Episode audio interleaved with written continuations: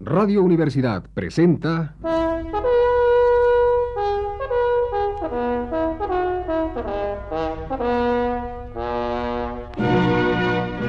Testimonios.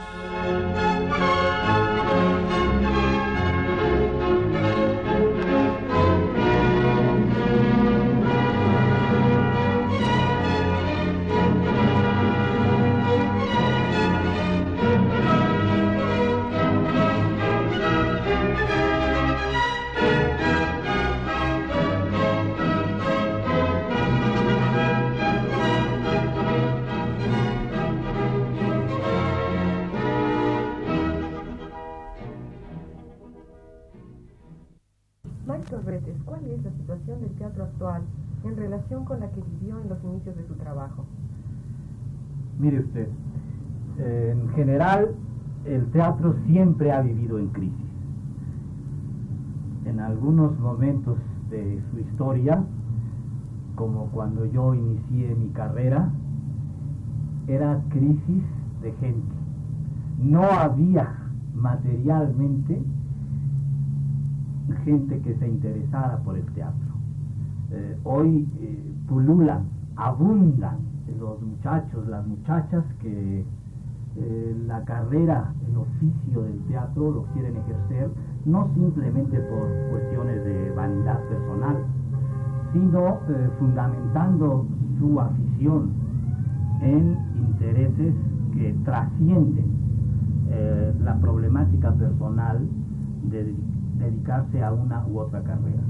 Afortunadamente ahora todos los jóvenes que piensan dedicarse al teatro eh, ya saben, se dan cuenta, estudian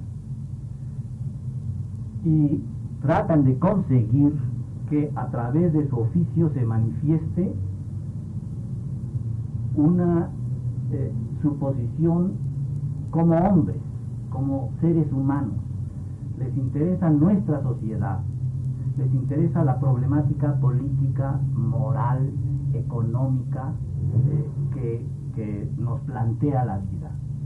Y la mayoría de estos muchachos eh, quieren coayudar a resolver esa problemática a través del el teatro. En mis en mis inicios, repito, agarrábamos a los muchachos de donde vinieran, como cayeran, no había la eh, posibilidad real que en esta época tenemos. Ahora, la crisis eh, que en aquel tiempo era por no haber personas, en la actualidad es de otro nivel mucho, muy superior. Eh, la crisis no es del teatro, sino de nuestra sociedad. Y el teatro eh, participa de esa crisis. Eh, participa en el sentido de que no, ya no podemos hacer teatro para divertirnos o para divertir al espectador fundamentalmente el teatro es una, eh, es una parte de la educación pública. Es, eh, eh, nuestras altas autoridades de la educación han manifestado hace unos cuantos días que es materialmente imposible que la educación oficial, la de las escuelas, la de las escuelas técnicas, la de las prepas, la de las universidades, baste para educar a nuestro pueblo. Se requiere, le llaman eh, la educación extraescolar. ¿Qué es eh, la educación? Es en la parte de la educación donde cualquier manifestación artística tiene un papel eh, pedagógico fundamental. el teatro en, esa, en ese aspecto tiene grandes posibilidades todavía no explotadas por los que hacemos teatro, porque eh, ya en ese plan de que trascienda eh, educacionalmente a las masas, eh, uno como individuo está materialmente imposibilitado para, para hacerlo. no hay medios económicos, no hay, no, no hay eh, los elementos. Esos elementos para que el teatro trascienda y se convierta en un vehículo de educación, educación en el alto sentido, No, no, no, no de enseñar a leer, ni de, este, ni de tocar superficialmente los problemas, sino ahondando, profundizando en lo que es México, en lo que somos los mexicanos, en lo que tratamos de ser. El teatro es una confrontación eh, ideal. El teatro siempre es diálogo, siempre. El, espectador, eh, consciente o inconscientemente, eh, de palabra o mudo, el espectador responde a la obra, siempre. han sido muy útiles en los últimos tiempos eh, el, eh, lo que impera de hacer debates posteriores a, la obra, en que el espectador obviamente participa, pregunta, eh, inquiere, rechaza, y los actores, el director, el autor se ven obligados a, a responder, a defenderse, y este tipo de debates independientemente de la temática de la obra, eh, siempre se abren a cuestiones más amplias que la obra misma. Eh,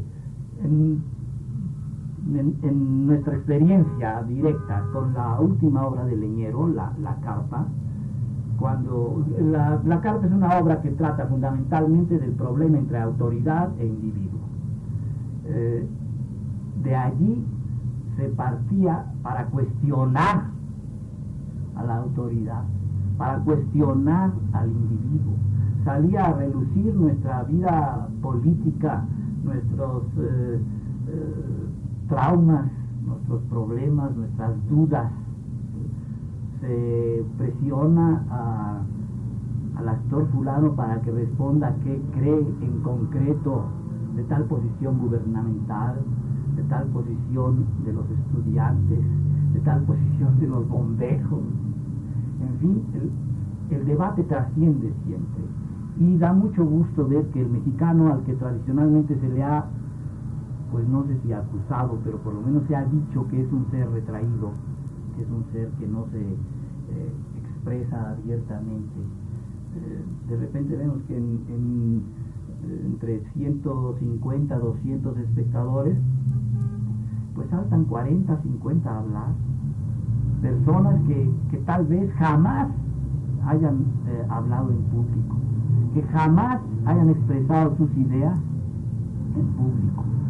Trascienden la, la, etapa del café, de la conversación familiar, privada, para expresarse abiertamente. Eso es ese diálogo es producto del teatro, producto directo del teatro y pocas manifestaciones se prestan a que el público se integre tan, eh, tan fácilmente a discutir, analizar toda clase de problemas. ¿Y cuáles cree usted que sean los problemas más directos que impiden que el teatro se desarrolle más plenamente? Mire usted, siempre son problemas concretos. Eh, tal vez en Inglaterra sean de una índole, en Alemania, en Rusia, en Polonia, pero en México el problema, no se puede hablar de, problemas del teatro en general, sino de problemas del teatro en particular, con una persona, con una obra, con un texto. entonces, eh, yo me siento obligado a hablar de mi problema particular en este momento de la historia del teatro de nuestro país. Mi problema actualmente es eh, muy grave, porque está en juego la libertad de expresión consagrada en, varios textos, bueno, en la Constitución. Eh, la libertad de expresión la, eh, nuestra constitución también establece que no debe haber censura previa. Lo establece con esas palabras, con toda claridad. Y desde hace unos meses eh, nos vemos enfrascados en una discusión, polémica, controversia con las autoridades del Departamento Central, que no nos permiten hasta ahora poner la obra de Vicente Leñero, El Juicio, que se refiere al proceso de León Toral y la Madre Conchita por el asesinato del general Obregón. La posición de la oficina de espectáculos directamente ante nosotros es inexplicable. Niega todas las palabras, las acciones, los enunciados de las más altas autoridades del presidente Echeverría respecto a la libertad de que goza la expresión pública. Yo no dudo, y lo compruebo todos los días en los periódicos, que la libertad de prensa se está ejerciendo. No me atrevería a decir tanto de la televisión. No me explico por qué en el teatro se le, se le pone cortapisas al teatro. Eh, el teatro es el último reducto que nos queda de la manifestación pública no alienada, de la manifestación pública que todavía puede manifestarse con libertad. Es decir, con la libertad que tenemos nosotros, los directores de teatro, los autores, para exponer lo que se nos antoje. Eso lo consagra la Constitución. El teatro es, repito, porque es muy importante, el último reducto de la libertad de expresión en este sentido. Del cine no podemos decir lo mismo. El cine está totalmente controlado. De la televisión no se diga. ¿Qué queda del espectáculo público? radio. Igualmente no tiene la libertad que se requiere. No todo es culpa del Estado. ¿eh? Yo creo que eh, la culpa de la televisión es de los dueños de la televisión, que, sea un, medio tan asombrosamente vulgar, barato, inoperante, ofensivo. En el cine el problema eh, no, llega a las dimensiones de la televisión, de, la pobreza moral, intelectual, de la televisión, pero, pero casi, casi anda a ese nivel el radio no se diga. El teatro es lo único en lo que nos podemos manifestar libremente. Es al que se le ponen cortapisas en cuanto trata de ser un teatro crítico, una manifestación libre eh, que cuestione nuestra problemática política, económica, moral. Les asusta que eh, la obra de Leñero trate del asesinato de un presidente electo. Hace 43 años ocurrió eso. ¿Qué nos queda? ¿Qué puede hacer el teatro mexicano para eh, eh, modernizarse, para actualizarse? ¿Qué puede hacer un teatro que, trate de lo que ha ocurrido en México en los últimos años?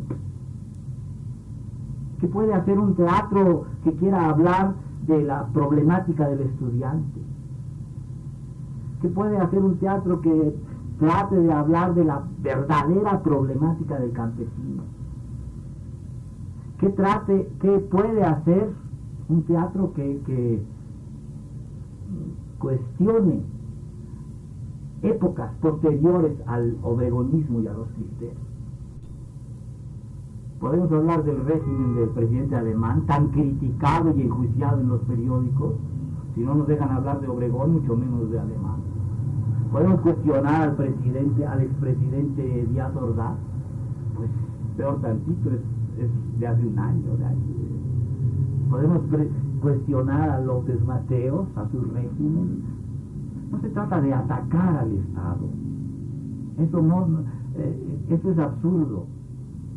Eh, digamos, yo en lo personal pertenezco a una corriente que podríamos llamar progresista, eh, podríamos llamar de izquierda y se acabó, ¿no?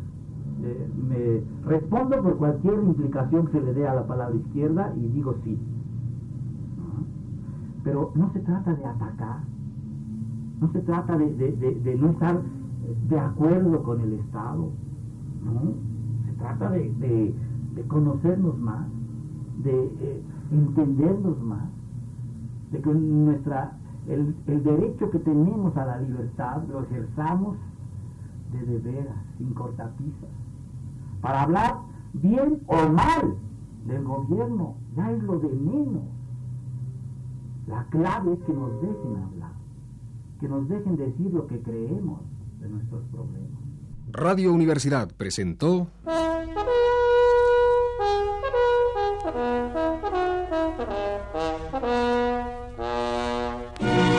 Testimonios.